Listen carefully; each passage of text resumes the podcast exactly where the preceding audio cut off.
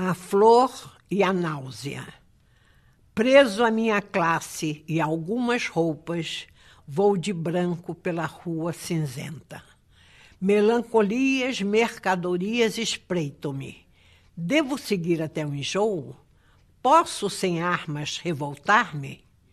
Olhos sujos no relógio da torre. Não, o tempo não chegou de completa justiça.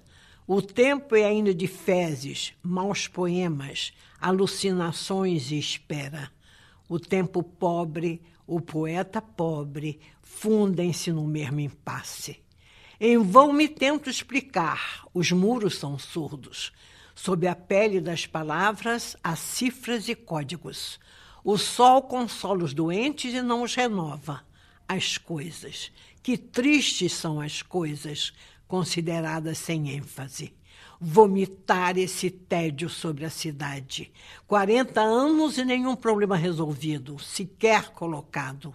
Nenhuma carta escrita nem recebida. Todos os homens voltam para casa. Estão menos livres, mas levam jornais. E soletram o mundo sabendo que o perdem. Crimes da terra, como perdoá-los? Tomei parte em muitos, outros escondi.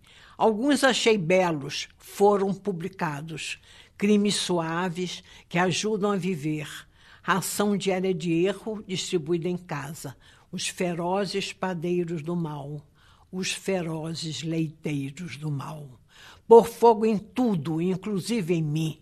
Ao menino de 1918 chamava anarquista, porém meu ódio é o melhor de mim. Com ele me salvo e dou a poucos uma esperança mínima. Uma flor nasceu na rua. Passem de longe bondes, ônibus, rio de aço do tráfego. Uma flor ainda desbotada ilude a polícia, rompe o asfalto, faça um completo silêncio, paralise os negócios. Garanto que uma flor nasceu. Sua cor não se percebe, suas pétalas não se abrem, seu nome não está nos livros. É feia, mas é realmente uma flor. Sento-me no chão da capital do país às cinco horas da tarde e lentamente passo a mão nessa forma insegura. Do lado das montanhas, nuvens maciças avolumam-se. Pequenos pontos brancos movem-se no mar, galinhas em pânico. É feia mas é uma flor. Furou o asfalto, o tédio, o nojo e o ódio.